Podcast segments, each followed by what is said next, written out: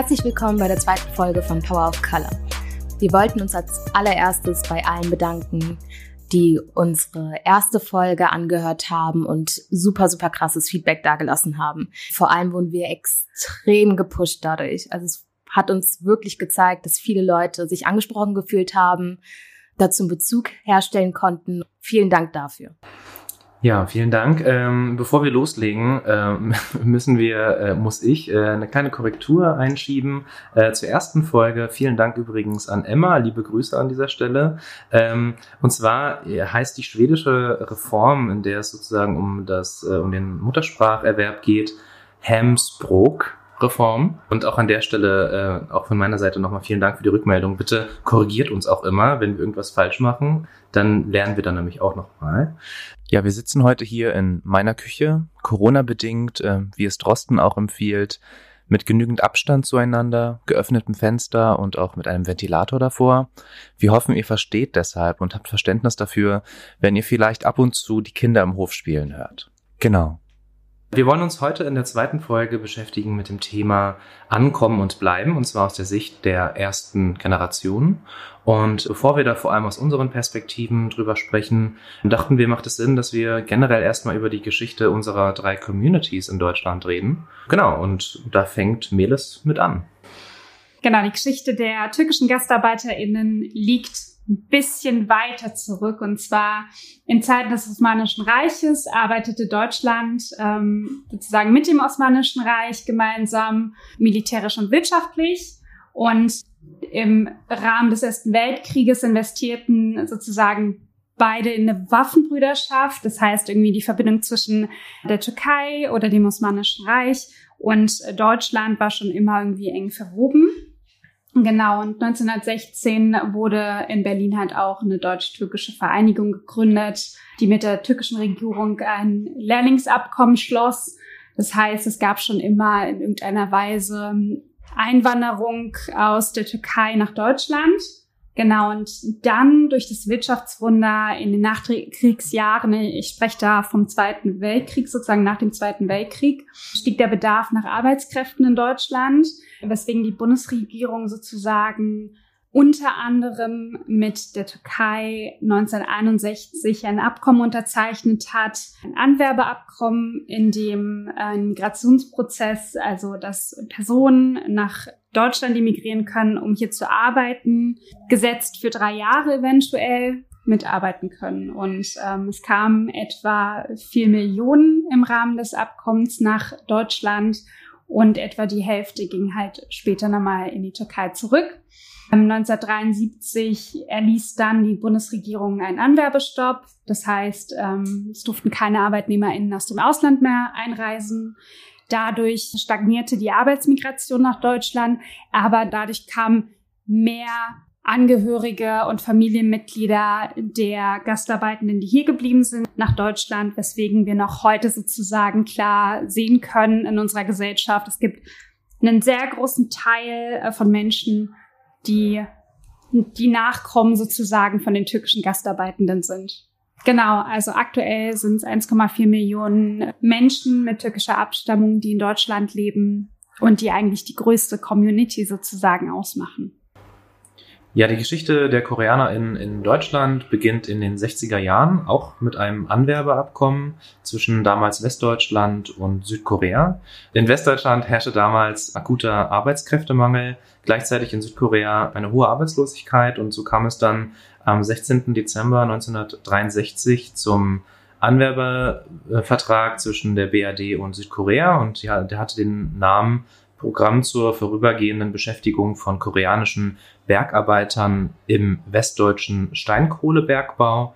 Man hört dabei schon, es geht um Bergarbeiter, die für die BRD billige Arbeitskräfte waren und hier dringend benötigt wurden. Gleichzeitig kamen aber auch viele Krankenschwestern vor allem, also rund 10.000 in den 60er und 70er Jahren. Wir hatten nämlich in der BRD damals äh, den ersten Pflegenotstand. Es fehlten ungefähr 30.000 Pflegefachkräfte. Ja, das war für aus südkoreanischer Perspektive tatsächlich auch eine große Hilfe, weil die meisten, die hergekommen sind, sind vor allem deswegen hergekommen, also einerseits natürlich ne, die wirtschaftliche Perspektive, aber aufgrund der wirtschaftlichen Situation äh, zu Hause haben viele eben diesen Beruf im Bergbau oder im Krankenhaus genutzt, um einen Großteil des Geldes, des Lohns nach Hause zu schicken.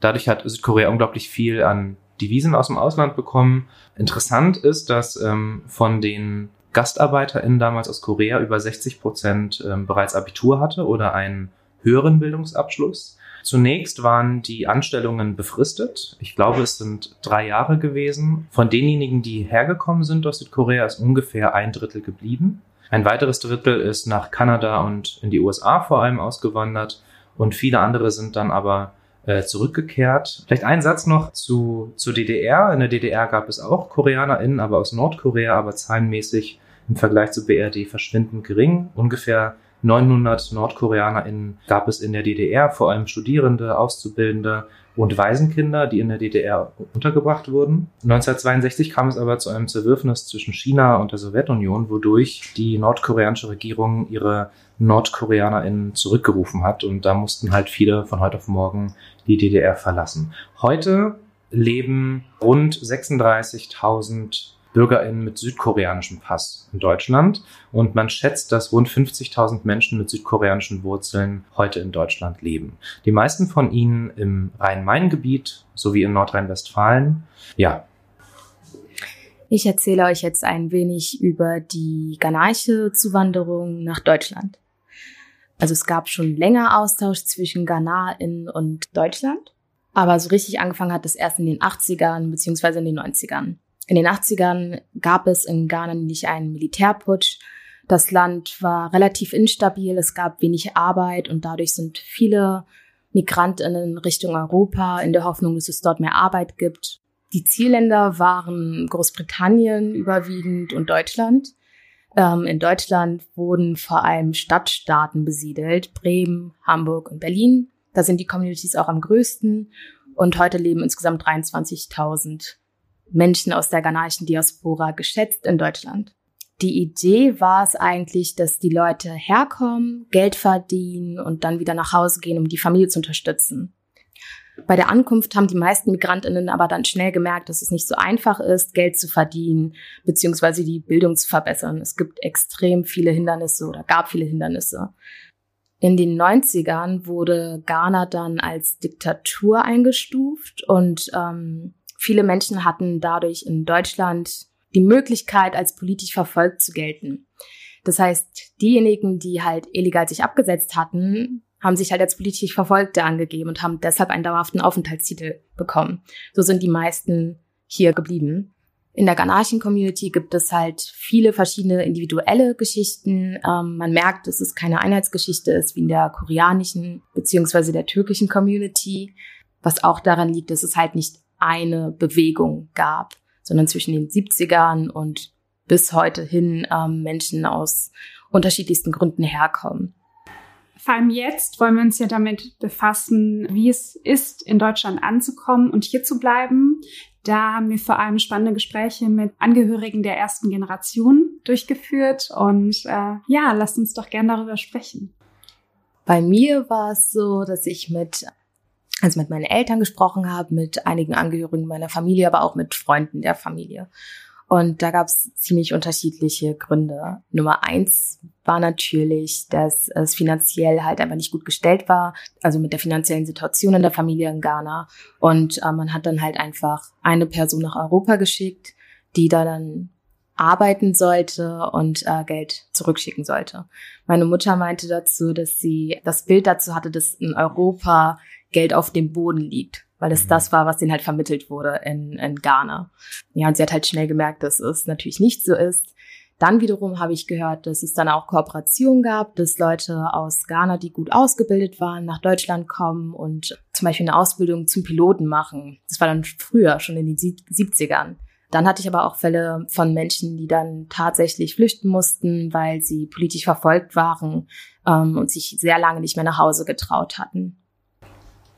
Ähm, ja, bei den Koreanern, mit denen ich gesprochen habe, auch mit meiner Mutter, äh, ist auch der häufigste Grund, äh, warum sie nach Deutschland gekommen sind, dass, ähm, also, also jetzt vor allem aus der Perspektive von Krankenschwestern, ähm, die nach Deutschland gekommen sind, war ganz klar, dass hier die berufliche Perspektive viel besser ist, ne? Und dass sie in Korea eben nicht so war, aber eben auch der Aspekt, den du genannt hattest, Cindy, dass ähm, man ganz klar das Ziel hatte, man möchte hier arbeiten und Geld verdienen, um es der Familie zu schicken. Ähm, Im Fall meiner Mutter, sie wollte, also ihre Mutter war sozusagen alleinstehend ähm, und sie hat noch zwei Geschwister und die sind in Korea geblieben. Aber, und meine Mutter ist die jüngste von den dreien und sie hatte ganz klar das Ziel, ich möchte nach Deutschland kommen, hier arbeiten und ich schicke den Großteil meines Geldes meiner Mutter. Also damit es ihr damit besser geht, damit sie auch irgendwie, sie war auch krank und ihr ging es nicht so gut, ähm, damit sie dadurch auch eine bessere medizinische Versorgung haben kann. Und das war eigentlich der Antrieb. Und ähm, da war zum Beispiel für meine Mutter klar, sie will aber erstmal nur, also sie möchte nur drei Jahre herkommen, Geld verdienen und dann will sie wieder zurückgehen. Vielleicht zum Ablauf, also sie hat drei Monate in Korea einen Sprachkurs gemacht und dann ist sie von heute auf morgen hergekommen und ist in München gelandet. Äh, da hat sie mir auch erzählt, dass sie sich gewundert hat, weil sie hat in der Sprachschule gelernt, man sagt ihr guten Tag und da haben alle Grüß Gott gesagt. Äh, und man merkt auch ehrlich gesagt, heute, wenn man richtig hinhört bei meiner Mutter, dann kommt manchmal so dieser, also sie hat jetzt keinen bayerischen Dialekt, aber manchmal kommt so, kommt es so raus, dass sie zuerst in München gelandet ist. Ja, so ist sie erstmal angekommen und hatte erstmal den Plan, hier zu arbeiten, um dann aber schnell wieder zurückzugehen. Was sie dann auch getan hat, also sie ist dann irgendwann wieder zurück, um zu gucken, ob sie sich das nochmal vorstellen kann, hat auch in Korea an der Station gearbeitet. Dann ist äh, auch ihre Mutter gestorben und dann hat sie sich aber entschieden, nachdem ihre Mama gestorben ist, also meine Oma, dass sie in Deutschland sich niederlassen will und hier leben möchte. Und äh, das hat, glaube ich, einerseits natürlich berufliche Gründe gehabt, aber ich glaube, sie hat sich da auch irgendwie dann hier wohler gefühlt. Melis, welche persönlichen Gründe sind in den Gesprächen, die du geführt hast, oft genannt worden? Genau, also die Gründe der Migration nach Deutschland waren natürlich auch individuell. Und zwar kam eine Vielzahl ähm, der türkischen ArbeiterInnen von heute auf morgen irgendwie nach Deutschland, um hier zu arbeiten, um ähm, wie auch schon in euren Communities das Geld irgendwie ähm, wieder nach Hause zu schicken und ähm, ja, nach einer Zeit wieder zurückgehen zu können zur Familie und ähm, ja, sich ein besseres Leben leisten zu können. Ne? Ähm, die meisten Menschen waren ja hier echt isoliert. Ne? Es gab irgendwie Hochbetten, in denen sie, also es gab komische Wohnungsanlagen sozusagen von den Arbeitgebenden, in denen sie übernachtet haben. Es waren mehrere Männer in, eine, ja, in einem Zimmer so und ähm, es gab eigentlich keine Privatsphäre. Ne? Und deswegen hat man ihnen schon vom Empfinden her schon gesagt, ihr seid nur zu Gast hier ne? und ihr seid nur befristet hier und ihr könnt irgendwann wieder zurück in eure Heimat. Dann gibt's noch natürlich so die ähm, Gründe der Migration wie die meiner Mutter. Sie hat geheiratet, hat sich dabei nichts gedacht und ist auch von heute auf morgen irgendwie nach Deutschland gekommen, hatte aber schon immer, und das habe ich auch schon sehr oft aus der ersten Generation gehört, den Wunsch, hier ein besseres Leben haben zu können, hier Bildung zu erfahren, ähm, die sie halt in der Heimat sozusagen, die ihr verborgen geblieben ist, so. Ähm, und äh, das waren so die Aspekte, weswegen sie auch hierher gekommen ist und ähm, meine Mutter hatte keinen ähm, Unterricht, kein Deutschunterricht, sondern sie kam einfach her und fühlte sich komplett isoliert. Es war ein fremdes Land. Ich glaube, selbst auch ein bisschen ähm, durch ihre jugendliche Naivität. Sie war frische 20. Hm. Ähm, ein bisschen unterschätzt auch und hat dann gemerkt, dass sie, dass sie Teil des Lebens sein will in Deutschland und hat halt versucht, irgendwie mit NachbarInnen Kontakt aufzunehmen, denen irgendwie Essen vorbeizubringen, damit sie ein bisschen Deutsch lernt von ihnen. Oder halt, ähm, indem sie den Fernseher angemacht hat, mhm. Radio gehört hat oder auch die Zeitung gelesen hat. Ich kenne es aber auch, dass viele in der Community sich halt niemals getraut haben, Deutsch zu lernen, weil Deutschland, da ist vielleicht auch so eine kleine Kritik vielleicht drin, keinen Wert drauf gelegt hat, ähm, Leute, die hier wegen der, genau, die sozusagen eine billige Arbeitskraft abgeben, dass die in die deutsche Gesellschaft integriert werden. Also es gibt ein spannendes türkisches Wort, das heißt Gurbet. Das Wort fasst sehr, sehr viel zusammen. Es stellt Deutschland sehr, sehr gut dar aus den Augen von Leuten, die irgendwie ihre Wurzeln woanders her haben oder in einem anderen Land zur Welt gekommen sind, vor allem irgendwie aus der türkischen Community her. Das heißt so viel wie ganz weit weg. Also du vermisst deine Heimat Ne? Du bist ganz weit weg von deiner Heimat und vermisst deine Heimat. Und ähm, das stellt eigentlich, glaube ich, das Gefühl der türkischen Community und einige aus der ersten Generation sehr gut dar. Voll spannend, vor allem auch der Aspekt der fehlenden Sprachvermittlung und fehlenden Integrationsunterstützung durch den Staat, den du angesprochen hast. Bei meiner Mutter war das ähnlich. Also meine Mutter hat zwar einen Deutschkurs für drei Monate in Korea gemacht, mhm. aber in Deutschland war das gar nicht vorgesehen. Und da hat sie äh, sozusagen eigenständig, äh, selbst finanziert, am Goethe-Institut und an Volkshochschulenkurse belegt. Mhm. Ähm, aber ich fand, als sie mir das erzählt hat, also das ist ja auch spannend, ne? Vieles von dem weiß ich schon, aber so systematisch mal gefragt habe ich noch nie. Und dann ist mir jetzt klar geworden, ähm, was heute vielleicht, also daran sieht man vielleicht auch so ein bisschen, dass wir heute weiter sind als in den 70er Jahren. Aber damals war es tatsächlich, bezogen auf die koreanischen GastarbeiterInnen, einfach nur dieser wirtschaftliche Aspekt Deutschlands. Wir brauchen jetzt Fachkräfte, da sind sie und jetzt holen wir uns die. Und das war's. Und das war der einzige Zweck. Und ähm, da sowieso davon ausgegangen sind, sie gehen ja wieder zurück, war da tatsächlich von staatlicher Seite aus wenig ja, Unterstützung. Und die waren da, haben sofort von heute auf morgen gearbeitet und das war's. Bei meiner Mutter war das eher so, dass sie dann schon unbedingt die deutsche Sprache lernen wollte, so und deswegen hat sie dann halt ja sich da irgendwie selbst drum gekümmert, aber ich fand schon irgendwie erstaunlich, um es vorsichtig auszudrücken, dass das, das war es dann. So, man hat einen Arbeitsvertrag in die Hand gedrückt bekommen und hat so einen befristeten und das war's, ja. Also zur Sprache habe ich unterschiedliche Sachen gehört. Äh, Im Fall meiner Mutter, die halt illegal hier war, war das so, dass sie halt irgendwie dort, wo sie geputzt hat, ähm, die meisten Frauen aus Ghana, die ankamen, die wurden halt als Putzkräfte hier eingestellt. Ja, wenn man sich umblickt, dann sieht man, dass es heute immer noch so ist. Mhm. Und naja, sie meinte halt, meine Mutter meinte, dass ihr die, die Leute am Arbeitsplatz dann immer so ein paar Sachen beigebracht haben, aber auch weil sie mal gefragt hat. Und ähm, sie meinte, ich, dass sie wahrscheinlich ziemlich zugänglich da war eine Story, die hat sie mir total oft erzählt, war halt, dass sie am GZSZ-Studio war und dort geputzt hat und vier Uhr morgens ankam. Und dass ihr da die ganzen Schauspieler, Schauspielerinnen und ähm, alle, die halt irgendwie im Hintergrund gearbeitet haben, halt immer so ein paar Brocken zugeflüstert haben. Und sie war auch also bis zum Schluss, bis die letzte Schauspielerin gegangen ist am Studio, die sie kannte, größter Fan von der Serie, nichts verstanden, glaube ich, aber trotzdem angeschaut. Und bei meinem Vater war es ja so, dass er hier in Osnabrück stationiert war. Er ist durch das Rote Kreuz hergekommen und ähm, hier war er in einer Familie. Also über die, ich glaube über die Diakonie, ich bin mir nicht sicher, auf jeden Fall über ein evangelisches Hilfswerk wurde er in eine Familie vermittelt, die quasi alles ermöglicht haben. So ist er halt an Sprache gekommen. Da sieht man ja auch wieder den Unterschied. Also mein Vater spricht, wie gesagt, super Deutsch und meine Mutter fühlt sich halt aber mit Ski einfach noch viel, viel wohler. Ja. Genau, spannend finde ich auch. Meine Mutter hat natürlich sehr viel Eigeninitiative gezeigt, um die deutsche Sprache zu lernen. Ähm, sie erzählte mir aber auch davon, dass äh, eine kirchliche Einrichtung dort in der Nähe, wo sie wohnte, Deutschunterricht, Deutsch-Türkisch-Unterricht sozusagen anbot und sie dadurch ein paar Brocken weitergelernt hat. Aber die Lehrkraft war dem Deutschen auch nicht so mächtig, hm. was halt, glaube ich, auch sehr schwer ist für Leute, die hier neu versuchen, die Sprache zu erlernen. Also weil es keine Angebote an Sprachkursen, also niedrigschwelliger Art gab, die den MigrantInnen angeboten wurden. Ja, ich finde spannend, wenn man jetzt so darüber redet. Ich höre dann im Hinterkopf sofort Leute, die dann sofort sagen, ja, aber es ist ja deren Verantwortung.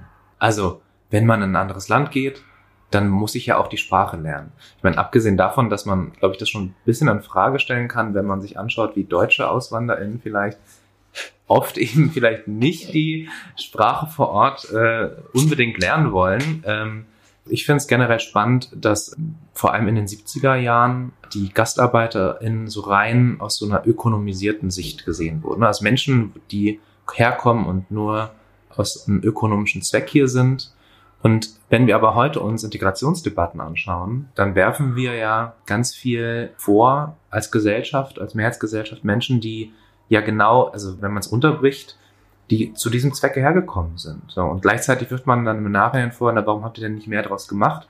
Da muss man, glaube ich, genau hingucken. Viele haben sehr, sehr viel mehr daraus gemacht. Stichwort Anerkennung. Aber wenn man sich damit beschäftigt, mit dem Thema und der Geschichte, dann wundert man sich schon manchmal über die ein oder andere Debatte, die wir heute immer wieder mal führen. Ich verstehe sehr oft diesen Anspruch gegenüber Leuten, die hierher migrieren, nicht, dass wir von ihnen verlangen, dass sie direkt der Sprache mächtig sein müssen. Also es gibt gewisse Anforderungen, die man Leuten, die nach Deutschland emigrieren, ähm, setzt ohne ihnen in irgendeiner Weise Unterstützung zur Verfügung zu stellen. Also wenn wir den Anspruch haben, dass Personen, die zu uns kommen, sich integrieren sollen, dann setze ich aber den Anspruch auch an mich selber, zu sagen, man muss ihnen ja gewisse Startchancen an die Hand geben, um ihnen genau diese Möglichkeit zu geben, sich integrieren zu können. Hm, dazu fällt mir auch noch ein, dass meine ältere Schwester, also man muss dazu sagen, zwischen uns liegen 16 Jahre. Und wow. äh, sie ist mit sieben, glaube ich, hergekommen und sie ist mein allergrößtes Vorbild schon immer gewesen. Ähm, also sie zielstrebig bis zum geht nicht mehr und so war immer alles so leicht aus.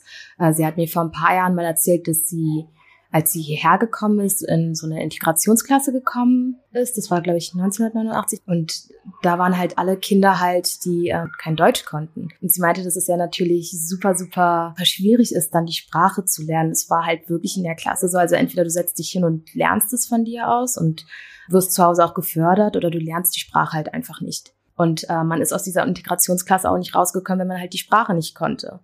Und anhand dessen, dass sie mir das erzählt hat, ist mir einfach so bewusst geworden, ähm, obwohl ich das Gefühl habe, dass wir zur gleichen Generation gehören und zum gleichen Land aufgewachsen sind, ist es natürlich mal ganz anders, was ich für Erfahrungen gemacht habe, als jetzt Leute, die halt hierher gekommen sind. Ich glaube, um das zusammenzufassen, ähm, was so an, an Migrationspolitik äh, in den 60er, 70er Jahren vor allem stattgefunden hat, ähm, kann man schon sagen, dass nur weil man Menschen herholt, das noch keine Migrationsgesellschaft macht. Ne? Also dieses Selbstverständnis, wir sind eine Migrationsgesellschaft, ist ja erst in den letzten 20 Jahren wirklich gewachsen und äh, selbst da sind wir ja noch lange nicht am Ende. Also die Frage, wer zu uns gehört oder nicht, da sind wir immer noch dabei, das, zu, das auszudiskutieren und zum Teil auch äh, natürlich Gegenkräfte, die sagen, der, der, der und die äh, gehören alle nicht dazu. Ähm, ja, aber vielleicht kommen wir erstmal wieder so ein bisschen zurück zum Thema. Äh, wir sind immer noch beim Thema Ankommen und Bleiben und äh, was ich ganz spannend finde, ist, ähm, so was ihr so gehört habt, ähm, wie so die Erfahrungen sind vor allem der ersten Zeit des Ankommens, also was Hürden angeht, aber auch was Unterstützung angeht, ähm, Unterstützer, Netzwerke, Freundinnen, Community. Ähm, also da gab es auch wieder ganz unterschiedliche Antworten. Es gab natürlich Leute, die sind zusammen hergekommen und die hatten dann auch schon Bezugspersonen. Ich glaube, dann lässt es sich auch leichter leben in einem fremden Land. Vor allem, wenn man jetzt wie im Falle meines Vaters in einer Familie ist, die dafür sorgt, dass man halt soziale Kontakte knüpft, fühlt man sich immer schneller aufgehoben. Und also mein Vater hat noch nie irgendwas Schlechtes von Osnabrück erzählt. Das ist, weil er hört Osnabrück und erzählt mir jedes Mal, sind die da, da habe ich ja so lange gelebt. Und ich bin immer so, ja, ich weiß, ich weiß. Also das ist für ihn dann irgendwie so eine, ich glaube dadurch auch, dass es halt ganz anders ist und man ist halt erst auch so jung hergekommen. Ich glaube irgendwie mit 20, da, da hat er vielleicht Hindernisse nicht so krass aufgenommen, wie jetzt meine Mutter, die ein bisschen später ankam auf sich selbst gestellt war und niemanden so wirklich hatte. Also da meinte sie auch zu mir, dass die Community, es war nicht nur die Community aus Ghana, sondern es waren wirklich alle Menschen, die sie halt irgendwie begegnet ist, die auch illegal hier waren, überwiegend dann halt aus der ganzen afrikanischen Community, wo sie einfach wirklich Freundschaften geknüpft hat und äh, wo sich gegenseitig einfach ganz krass geholfen wurde. Und das hat sie so schnell nicht vergessen. Also sie splittet heute noch auf zwischen, was sehr interessant ist, also dass sie meinte, sie hatte jetzt irgendwie nicht das Gefühl von ähm, Menschen mit polnischem Migrationshintergrund oder türkischem Migrationshintergrund, dass da irgendeine Hilfe war. Und deshalb ist da, glaube ich, auch noch heute dieser, dieser Zusammenhalt zwischen afrikanischen Communities, egal wie sehr man dann doch Auseinandersetzung hat manchmal. Mhm. Ähm, also der, der, das geht nicht kaputt, so. Bei meiner Mutter war vor allem eine Hilfe, dass viele Koreanerinnen hier schon gearbeitet haben, die sie zum Teil vorher auch kannte. Also ich glaube, drei Schulfreundinnen von ihr waren schon hier und dadurch hatte sie natürlich auch Informationen, bevor sie hergekommen ist. Aber das hat ihr auch total geholfen, als sie dann hier war. Die Solidarität und Hilfe der koreanischen Krankenschwestern, die hier waren, war auf jeden Fall absolut hoch und total wichtig, hier anzukommen. Genau, in München hat sie sozusagen, was die ja, was die anderen Kolleginnen, Kollegen und äh, Oberärzte und so weiter angeht, nicht so viel Positives erfahren. Es war auch, glaube ich, schwierig. Also sie konnte die Sprache noch nicht so gut. Gleichzeitig sollte sie von heute auf morgen funktionieren als Krankenschwester. Ich meine, wer schon mal irgendwie wer äh, im Krankenhaus war und weiß, wie der Betrieb da auch ist und schnell und vor allem in, in München dann noch eine Privatklinik, das ist nochmal eine ganz andere Geschichte. Ja, war da auf jeden Fall auch viel Negatives zwischenmenschlich und viel, viel Ungeduld mit ihr und aber auch, äh, ja, natürlich auch Diskriminierung, die stattgefunden hat. Da fühlt man sich natürlich jetzt nicht unbedingt willkommen. Und ganz anders meinte sie aber dann, war es in Berlin. Da war das, da wurde sie sofort äh, ganz warm aufgenommen und hat auch ähm, sozusagen unter den biodeutschen Krankenschwestern ganz schnell Anschluss gefunden und dadurch hat sie dann, glaube ich, auch noch viel mehr sich hier verwurzeln können. Und was äh, so, glaube ich, auch eine ganz wichtige Hilfe ist, ist so generell diese Community hier vor Ort. Also vor allem wissen viele auch gar nicht, dass die koreanische Community ist vor allem christlich geprägt. Ja, und dieses Netzwerk aus Kirchengemeinden hier vor Ort ähm, ist auf jeden Fall sehr groß und ist auch für, viele, die herkommen aus Korea, die erste Anlaufstelle und auch die erste Informationsstelle. Also ich glaube, sich, äh, das ist ja auch noch mal so ein Punkt. Also die eine Seite ist irgendwie sich dann zu helfen oder äh, sich zu haben, um, aber auch sich, um sich zu informieren. Wie funktioniert das hier? Wer kennt wen? Also wie kann man sich irgendwie bei Anträgen, bei Behördengängen helfen? Das sind alles so Punkte, da braucht man erstmal Anlaufstellen und das waren auch vor allem damals wenig staatliche Stellen, sondern das waren dann eher so Hilfe zur Selbsthilfe, Communities, die organisiert waren. Und das waren koreanischen GastarbeiterInnen ganz, ganz schnell. Ich glaube, das ist ein ganz wichtiger Punkt, dass so starke Migranten-Selbstorganisationen hier sich schon gebildet haben, um, ja, um sich da einfach gegenseitig zu helfen. Bei meiner Mama ist es sehr schwer, in irgendeiner Weise zusammenzufassen, wann genau sie hier angekommen ist. Es hat relativ lang gebraucht und weil sie sehr lang gefremdelt hat mit Deutschland und mit Berlin und wie gesagt durch die Sprache auch komplett isoliert war. Sie ist die einzige sozusagen Tochter gewesen, die nach Deutschland emigriert ist durch die Hochzeit mit meinem Vater. Es war total schwer für sie und es lief sehr, sehr viel über Sprache. Ich glaube, ein sehr, sehr wichtiger Faktor, damit meine Mutter sich hier angekommen gefühlt hat, war die deutsche Sprache zu erlernen. Das hat wohl vier Jahre gedauert, meinte sie zu mir, bis sie sich dann heimisch gefühlt hat oder bis sie dann wirklich in Deutschland beziehungsweise in Berlin dann angekommen ist. Und äh, war das bei deiner Mutter so, dass sie auch Unterstützung hier vor Ort hat? Also so die Verbindung zu anderen aus der Community? Wie ist das damals gewesen? Genau, also zunächst hatte sie keinen Bezug auch zu der türkischen Community hier, komischerweise. Also sie hat irgendwie keinen Fuß fassen können, sie hatte kein, kein, keine Bezug Bezugsperson oder so in irgendeiner Weise aus der Community. Dann aber durch die deutsche Sprache, komischerweise, ist sie natürlich auch auf die ähm, türkische Community ähm, hellhörig geworden und hat dann auch äh, sehr viele selbstorganisierte, ja, ehrenamtliche Community-Strukturen finden können, die halt beispielsweise genau beim Ausfüllen oder beim Behördengang unterstützen mhm. und ja, dadurch ist sie dann eigentlich so ein bisschen in die Community reingekommen. Schon interessant, oder? Voll. Wie sind eure Mütter mit Heimweh umgegangen? Und vor allem gab es Momente, wo sie mit sozusagen im Herkunftsland gemerkt haben, ich fremdel voll damit und ich bin eigentlich eher hier? Also meine Mama hat bis heute Heimweh. ich glaube auch einfach dadurch, dass, oh, ich hoffe, sie hört das nicht, aber sie wird ja älter. Sieht aber top aus. Ähm, und ich glaube, sie vermisst einfach so ein bisschen Tradition. Also sie hat selbst gemerkt, dass wir viele Traditionen, die wir damals vielleicht noch gemacht haben, nicht mehr machen.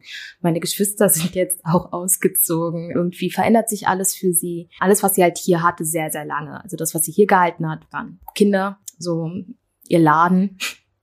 Ähm, das, das verändert sich alles irgendwie. Und naja, mit der, mit der Heimweh, ich glaube, früher hatte sie schon stark Heimweh, aber sie ist halt öfter nach Hause. Sie ist ja zwischenzeitlich irgendwie, glaube ich, über acht oder zehn Jahre nicht mehr nach Ghana geflogen, weil sie immer so viel hier zu tun hatte, mit, mit Kindern so viel zu tun hatte und mit ihrem kleinen Laden eben. Und dann das erste Mal wieder zurück, vor ein paar Jahren erst und hatte sich dann irgendwie, ja, vorgenommen, öfter wieder zu gehen, weil sie gemerkt hat, okay, es zieht sie doch wieder zurück nach Ghana, vor allem als ihr aufgefallen ist, dass sie ganz viele Wörter gar nicht mehr kann. Ähm, es gab ja halt in den letzten 20, 30 Jahren natürlich auch einen Sprachwandel. Also die ganze Technologie, die dazu gekommen ist, da kannte sie halt nur die deutschen oder englischen Begriffe dazu. Und auch wie die, der Alltag sich verändert hat, das hat sie dann irgendwie nochmal mitbekommen. Also was für ein hohe, hohen Stellenwert dann äh, WhatsApp zum Beispiel hatte. Also sie hatte sich ja ganz mhm. lange geweigert, sich WhatsApp runterzuladen und dann war sie, war sie da und jeder hatte WhatsApp. So, ich konnte es gar nicht glauben, dass sie es nicht hat. Also mit der Technologie ist es auch ganz anders. Und ich glaube, dann ist es noch, hat sich das noch verschlimmert, ihr Heimweh, als dann ihr Vater gestorben war, vor, vor zwei oder drei Jahren. Und dann auch ihr Bruder vor kurzem. Und ich glaube, das sind dann immer so Momente, wo sie dann halt einfach merkt, okay, sie ist schon sehr, sehr lange hier und hätte, glaube ich, viel, viel mehr Zeit mit der Familie verbracht in Ghana. So, ich weiß noch, eine Sache ist mir hängen geblieben. Vor, ich glaube, zehn Jahren ist sie mal aufgewacht und kam zu mir und meinte, sie hätte geträumt. Und ich war so, okay, warum ist das jetzt so besonders? Und sie meinte halt, dass sie auf Deutsch geträumt hatte zum allerersten Mal. Und das hat sie irgendwie total lange beschäftigt, weil sie nicht wusste, ob das jetzt was Gutes ist oder nicht. Und äh, meinte sie so, ich kann nicht mal gut Deutsch und ich habe aber auf Deutsch geträumt. Und ich glaube, das sind so, das sind so Momente, die ähm, zeigen einfach dann, sie ist ja dann schon auch länger hier in Deutschland, als sie eigentlich in Ghana war. So, ne? Also mit dem Fremdeln, das ist für sie immer sehr, sehr schwierig, auf jeden Fall. Ja, ich hatte ja schon ein bisschen einstiegs gesagt, meine Mutter ähm, fiel es sehr, sehr schwer. Ähm, weil sie sehr viel Heimweh hatte, weil die familiäre, der familiäre Zusammenhalt in der Türkei halt irgendwie ein ganz anderer ist, ne? Auch so gesellschaftlich kulturell als hier in Deutschland. Ja. ich glaube, das kennen wir alle so ein bisschen, oder? Mhm. Also, was ihr geholfen hat, war auf jeden Fall, ja, sie hat ihre Kinder, sie hat sich hier ein Leben aufgebaut, ähm, ein eigenständiges Leben und äh, sie ist arbeiten gegangen. Sie hat sozusagen auch wie jede andere Person, das sagt sie auch immer so stolz, sie zahlt halt auch Steuern, ne, und hat das Recht irgendwie auch hier gleichberechtigt anzukommen.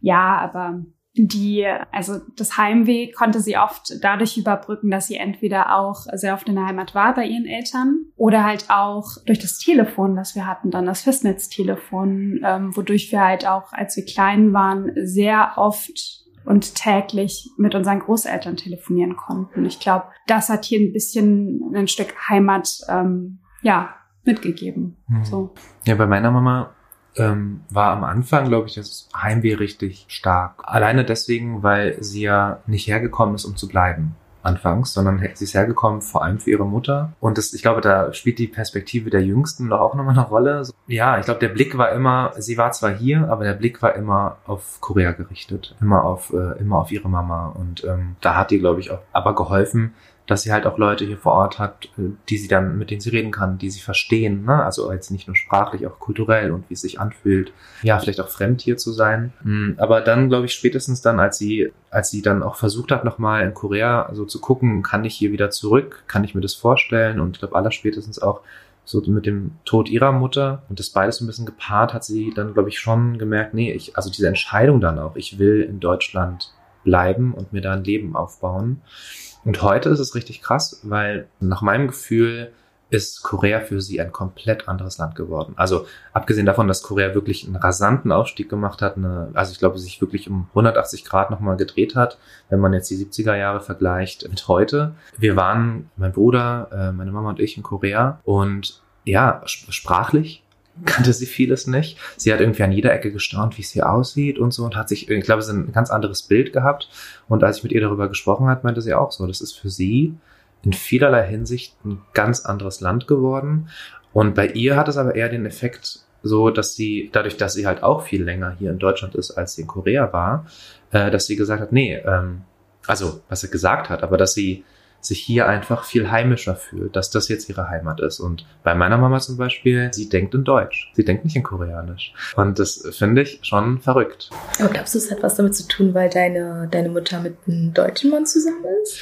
Und die viel Deutsch sprechen? Das Sicher? kann durchaus sein. Ja? Also das ist ja bei, bei Koreanern und Koreanerinnen in Deutschland ähm, ganz oft so, also im Vergleich zu anderen äh, Communities, dass du ganz viele binationale Ehen hast. Mhm. Also, äh, also oft halt zum Beispiel äh, aus der Sicht von Frauen, Krankenschwester aus Korea und biodeutscher Mann. Mhm. So. Ja, aber ich glaube schon, dass das ein ganz wichtiger Punkt ist. Also vielleicht auch später nochmal zum Thema, äh, wie integriert ähm, wirken unsere Communities. Äh, das, das ist, glaube ich, ein wichtiger Punkt nochmal bei Koreanern. Ja. Wie, wie haben sich denn bei euch eure Mütter entschieden zu bleiben? Also wie wann war der Punkt, dass die gesagt haben, ich bleib jetzt hier? meine hatte keine Wahl. Also so doof es klingt, ne? Sie kam ja durch die Heirat her. Ähm, das heißt, sie kam halt für eine unbestimmte Zeit so und hat auch damit gerechnet, in irgendeiner Weise hier zu bleiben. Und durch die Kinder schloss sie für sich komplett aus, ähm, dass sie irgendwann zurückgeht. Und das trifft irgendwie auch zu, was ihr beide gesagt habt, ne? dass sich irgendwie auch ganz viel gewandelt hat in der Türkei, auch durch die Sprache, durch die Art und Weise zu leben, dass, ja, sie das alles halt nicht mehr, dass das kein Grund war, um wieder hinzugehen oder zurückzugehen. Ähm, also bei meiner Mutter hat es, glaube ich, sehr viel damit zu tun gehabt, dass sie das Kapital, das sie eigentlich ansparen wollte, halt eben nicht in ein paar Monaten äh, gemacht hat. Also ist sie länger geblieben, hat meinen Vater kennengelernt, die haben ihre Töchter hergebracht, die beide in Ghana geboren wurden. Aber ich glaube immer noch mit dem Mindset, ich glaube bei, bei meiner Mutter noch mal mehr als bei meinem Vater, dass sie halt zurückgehen. Da meinte meine Mutter zu mir, ja, und dann kommen die Kinder und dann ist es vorbei. also dann kam halt mein Bruder und dann kam ich und ähm, für sie ist es ganz klar, wenn Kinder halt irgendwo geboren werden, also Kultur ist super wichtig, aber dein Herkunftsland, ähm, in unserem Fall dann halt Deutschland, überwiegt halt. Also für sie war es klar, dass sie dann nicht wieder zurückgeht, eher wir ja 18 sind und Pflege, wobei 18, das ist eher, das ist zu europäisch oder deutsch, äh, 25 und Pflege. Eine Sache, die mich auch total interessiert hat, dann natürlich beim Gespräch mit meiner Mutter oder allgemein mit den Menschen, die ich befragt habe, war, wie denn äh, die Rassismuserfahrungen in Deutschland für sie waren. Und was ich so super interessant fand, war einfach, dass, dass die selbst nicht von Rassismus gesprochen haben und dann auch immer kam mit, naja, aber dafür ähm, haben wir das bekommen und das und das und dann kommt auch ein Wir so von wegen, ähm, die haben uns doch so viel gegeben. Und natürlich gibt es so ein paar Leute, die sind dann unhöflich. Aber da ähm, meinte dann auch meine Mutter ganz trocken irgendwie, ihr ist ganz krass hängen geblieben, dass sie in der U-Bahn immer alleine saß. Hm. So, keiner hat sich zu, sie, zu ihr gesetzt. Leute sind aufgestanden, wenn sie sich halt hingesetzt hat. Das war das, was sie halt am meisten einfach hängen geblieben ist. Und natürlich mit diesem Touch von ähm, Mitleid bekommen, weil ihr seid ja so arm bei euch in Afrika.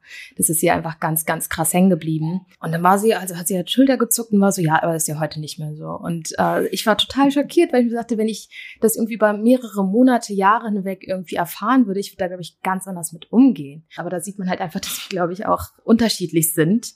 Ja, habt ihr da irgendwie Leute in eurem Personenkreis, die so ähnliches erzählt haben? Ja, ähm, also was ich vor allem sehr, sehr spannend fand, war, dass einige Personen, als ich sie direkt auf Rassismus, ob sie Rassismuserfahrungen gemacht haben, ähm, angesprochen habe, ganz klar Nein bekommen habe. Sie hätten nur Diskriminierungserfahrungen gemacht und kein Rassismus. Und ähm, meine Mutter erzählt mir ganz gerne von einer Begebenheit im Karstadt. Und zwar war sie da mit einer Nachbarin zusammen, mit deren Kindern wir auch aufgewachsen ähm, sind, unterwegs gewesen. Und die Nachbarin kann aber nicht so gut Deutsch, weil sie Deutsch nie gelernt hat. Und ähm, dann wurden sie, genau, eine Verkäuferin hat versucht, die ein bisschen zu diffamieren.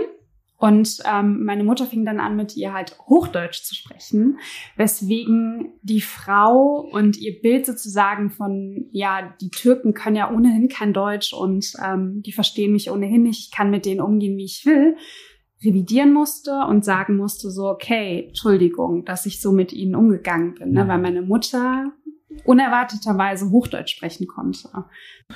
Ja, mit einigen, mit denen ich gesprochen habe, ist es ähnlich. Also so generell Rassismus als Begriff habe ich nicht gehört in dem Kontext. Ne? Es war halt oft so, wenn es um Mobbing auf, auf der Arbeit ging, so kollegiales gegen, gegen einen, dann war das halt irgendwie, ja, die haben mich halt äh, schlecht behandelt oder irgendwie, ja, äh, aber die haben es nicht so gemeint. Also kam auch gleich so eine Relativierung und so ein Einfangen dessen. Also mein Gefühl ist so ein bisschen, dass viele sich nicht trauen oder getraut haben, da Widerstand äh, zu, zu zeigen, sondern das irgendwie akzeptiert haben, als ein Preis hier zu sein und damit eben auch nicht ja, definiert haben. Also um es als Rassismus, als eben auch als Unrecht mir gegenüber zu, zu bezeichnen, glaube ich, braucht es ja auch so ein bisschen die Erkenntnis, mir gefällt es nicht nur, sondern ich wehre mich jetzt auch dagegen. So, das ist ja auch ein bisschen der erste Schritt, diese Erkenntnis. Das finde ich auch super spannend. Also auch bei meiner Mutter zum Beispiel,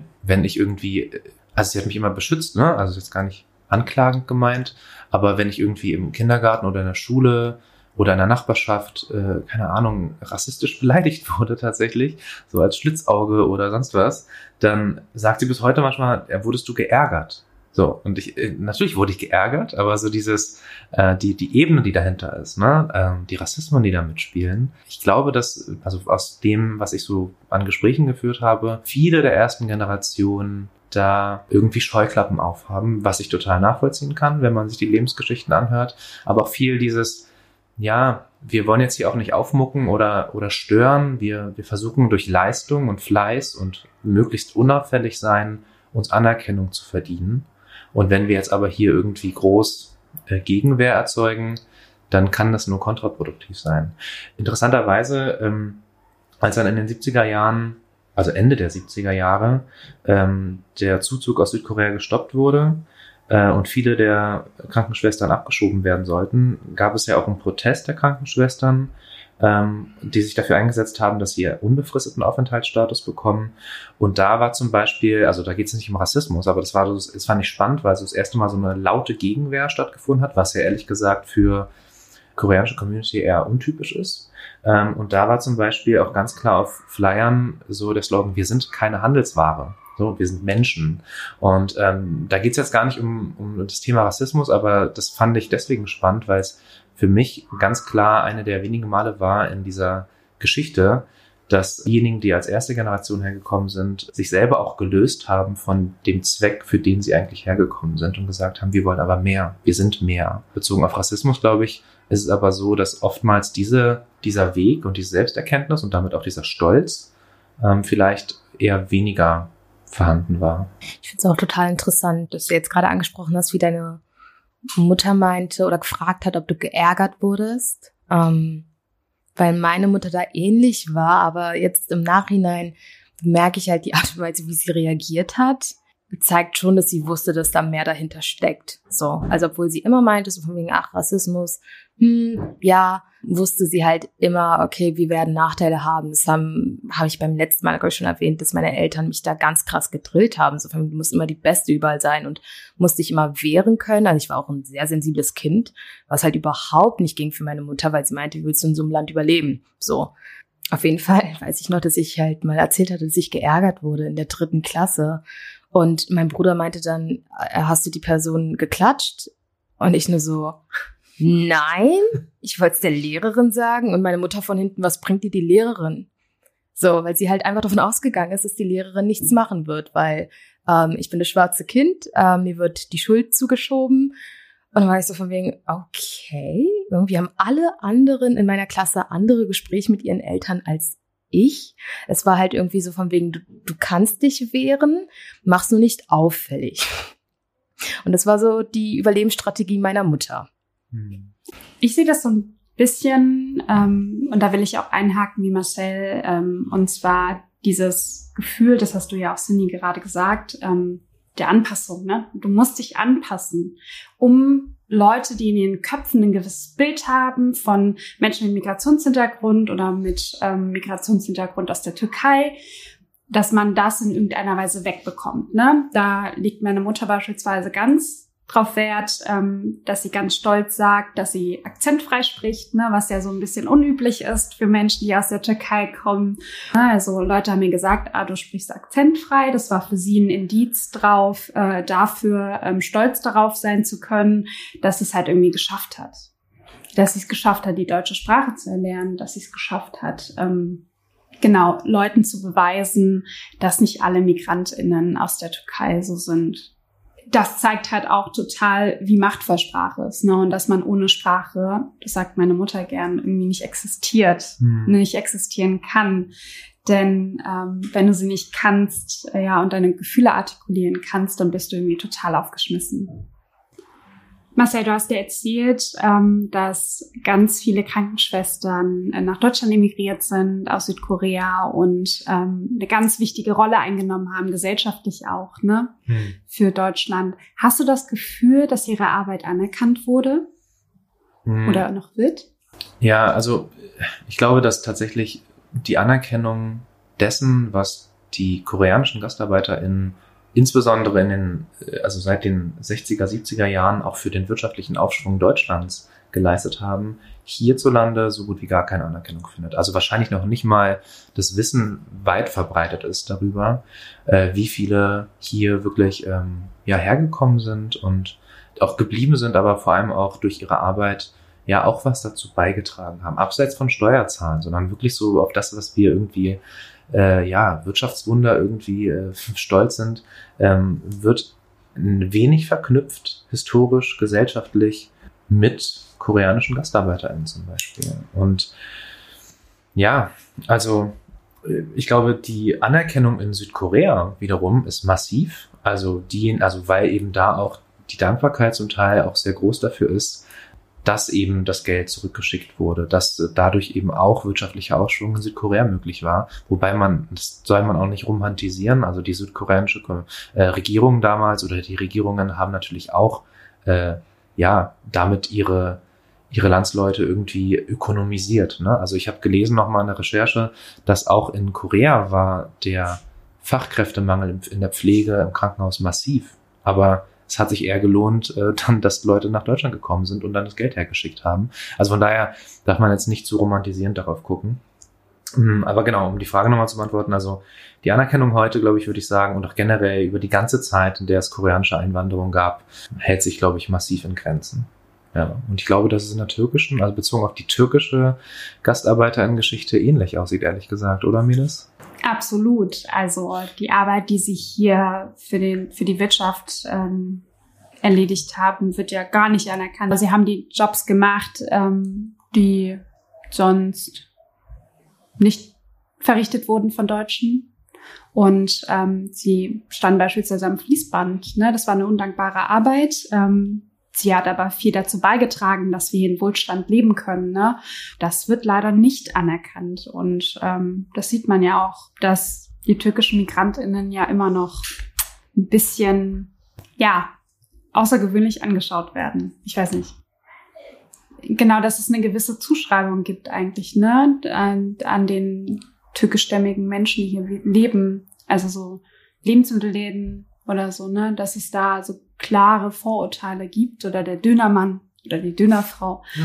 Und ähm, dass das eigentlich mehr ist, was diese Community oder diese Menschen auch ausmachen ne? und was für einen Beitrag sie für unsere Gesellschaft, für unseren Wohlstand leisten, der nicht anerkannt wird.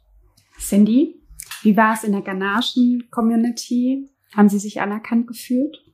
Ähm, also da muss man ja extrem aufsplitten zwischen Leute, die halt super gebildet hergekommen sind, äh, schnell aufgestiegen sind, Job aus sich bis zum geht nicht mehr hatten und wieder zurückgegangen sind. Die konnten wieder zurück. Und Menschen, die halt ähm, in sehr prekären Lebenssituationen gelebt haben und denen halt auch irgendwie der Bildungsweg verwehrt wurde und ähm, die halt nicht aufgestiegen sind. Also da ist es ganz krass einfach auch zu gucken, was für Stigmata einfach an Menschen aus der afrikanischen Community sind, dass man faul ist, dass man Arbeit nicht richtig verrichten kann und dass man auch einfach nicht klug genug ist, um halt irgendwie höhere, in Anführungszeichen, Arbeit zu machen, einfach dadurch, dass halt so viele ja irgendwie halt Drecksjobs machen. Also das ist ganz krass, wenn ich halt überlege, wie viele, also da ist mir ein Erlebnis total hängen geblieben, da war ich mit meinen Freundinnen irgendwie den ganzen Tag unterwegs und da habe ich ja jemanden aus der ghanaischen Community gesehen, wie nennen ja jede Tante, so. Und mhm. ähm, die war mit ihrer Tochter unterwegs und sah auch total müde aus, aber so ne und immer noch ein nettes Lächeln und wie geht's und grüß Mama, Papa, bla bla bla. Und dann war ich in der Warschauer Straße später mit denen was essen und wir sind zur Toilette gegangen und dann saß sie halt da war den ganzen Tag mit ihrer mit ihrer Tochter unterwegs und saß dann halt so irgendwie bis zwei Uhr morgens. Die ist richtig lange geblieben, noch da, Toiletten geputzt, super freundlich die ganze Zeit durchgehend gewesen. Ja, und ich dachte mir so, also wie krass ist das denn bitte so, ne? Und mhm. ähm, dass keiner sie einfach auch nur wahrgenommen hat. Meistens läuft man ja an an Men also an Putzfrauen vor allem vorbei, mhm. so. Und die war selbst total überrascht, dass wir noch stehen geblieben sind, irgendwie kurz mit ihr geredet haben. Als sie gegangen ist, haben wir auch die Tür aufgehalten. Die hat halt irgendwie alles voll. Und Leute haben sie einfach nicht wahrgenommen, so, ne? Du willst halt keine Putzkraft irgendwie wahrnehmen. Vor allem nicht, wenn es eine Putzfrau mit Migrationshintergrund ist, weil wir wissen alle, warum sie den Job hat, aber so wirklich wahrhaben will man das irgendwie nicht, ne? Das fand ich einfach so krass, weil das habe ich in ganz vielen ähm, also es gibt ganz viele Fälle aus der ersten Generation, die halt Jobs gemacht haben, die die auch gerne gemacht haben. Die sind so dankbar, dass sie Jobs bekommen haben.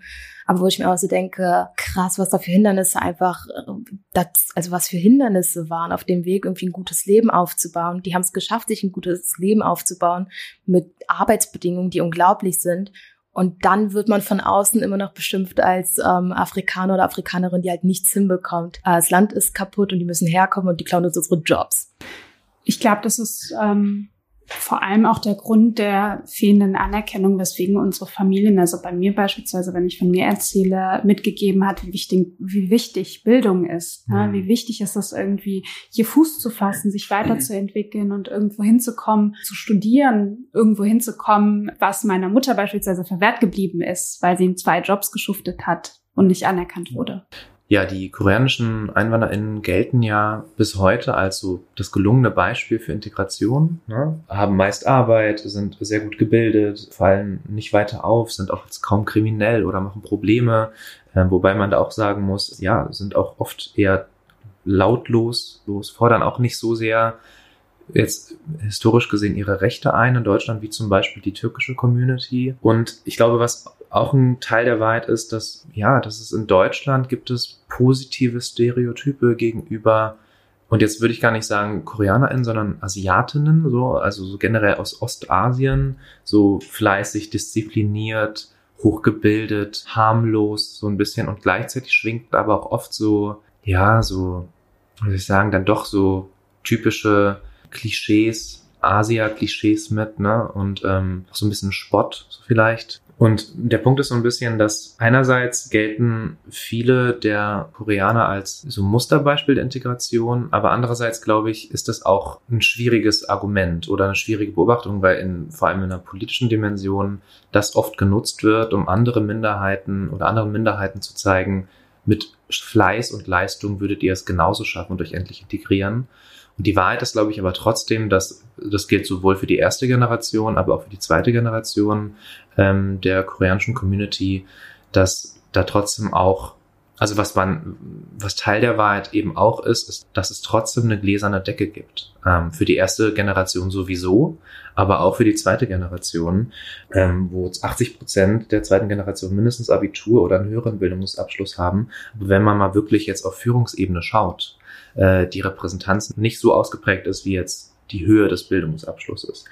Um da so ein bisschen den Kreis zu schließen, ich finde es schon spannend, dass wir als zweite Generation ein anderes Selbstverständnis vielleicht auch in Deutschland haben und wir uns einerseits viel eher als, sage ich mal, Mitglied dieser deutschen Mehrheitsgesellschaft sehen, uns viel mehr einbringen wollen, aber auch Ungerechtigkeiten, Diskriminierung, Rassismus weniger hinnehmen und eben uns auch viel eher da, ja, auch wehren oder auch sagen, ey, wir sind auch Teil von hier und uns steht Gleichberechtigung zu, was nicht zu viel verlangt ist. Aber ich, ich würde jetzt behaupten, dass unsere Mütter, würden sie jetzt hier am Tisch sitzen, sich nicht so unterhalten würden über das Thema. So einfach, weil sie da gebremst sind. Und das ist, ich finde es auffällig, dass und das sieht man vielleicht auch in der ganzen, jetzt nochmal diese, dieser neue Schwung, vor allem in diesem Jahr, was so Antirassismusdebatten angeht, die wird ja vor allem von der zweiten und dritten Generation geführt und weniger von denen, die hergekommen sind. Dazu müssen wir natürlich auch erwähnen, dass uns total bewusst ist, dass wir als zweite und dritte Generation ganz andere Voraussetzungen haben, ähm, uns politisch mit einzumischen und unseren Platz zu fordern, als die erste Generation, die hergekommen ist, einen anderen Bildungsstand hatte und vor allem einfach als primäres Ziel hat, überhaupt hier bleiben zu dürfen. Also das ist einfacher für uns, die ähm, hier geboren sind, teilweise den Pass haben, auf jeden Fall keine Angst haben müssen, abgeschoben zu werden, mhm. laut zu sein und endlich unseren Platz und den Platz unserer Eltern in der Gesellschaft einzufordern. Genau, ich glaube, ähm, sind auch diejenigen, die die Strukturen besser kennen und so ein bisschen aufmischen können oder aufbrechen können. Und ähm, ich finde es vor allem wichtig, ähm, dass das nicht so klingt, als wäre die erste Generation sozusagen, ja, die hätte jetzt nichts gemacht, ne, die mhm. hätte sich nur angepasst, sondern ich glaube, es geht eher darum, dass es wichtig ist, dass wenn wir uns als Migrationsgesellschaft sehen und auch anerkennen, müssen wir halt auch irgendwie das, was die erste Generation für dieses Land geleistet hat, dass diese Leistung halt anerkannt wird. Ne? Vor allem, wenn wir so stolz auf unsere Industrie sind.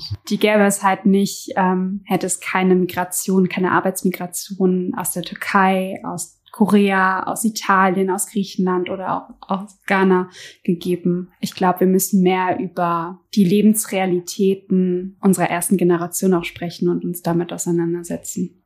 Hm. Ja, wir könnten eigentlich noch ewig, glaube ich, über dieses Thema Perspektive der ersten Generation sprechen. Wir haben viele andere Folgen noch geplant, aber dass wir irgendwann zwangsweise wieder auf einige dieser Themen zurückkommen werden. Aber wenn ich so auf die Zeit gucke, müssen wir, glaube ich, an der Stelle schon wieder einen Cut machen. Zum Schluss bleibt uns, bleiben noch ein paar Hinweise von uns. Äh, einerseits, wie immer, schickt uns gerne Feedback zur Folge. Ihr könnt es über die sozialen Netzwerke natürlich machen oder ihr schickt uns eine E-Mail an podcast powerofcolor at gmail.com.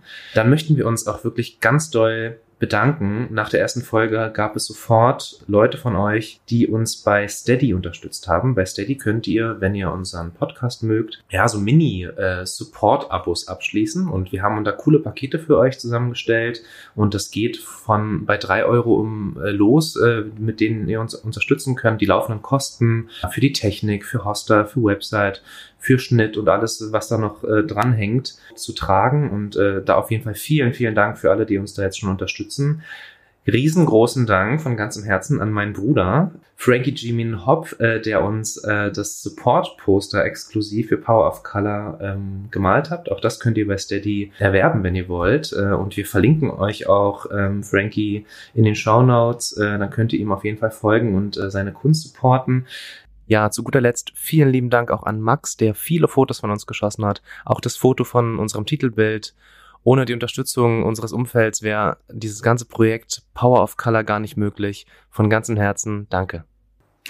Noch ein Hinweis, dass einer unserer Co-Hosts, Marcel, zu Gast bei Donasuri war. Das ist ein deutsch-koreanischer Podcast über K-Culture und Politik, der von TSU geleitet wird.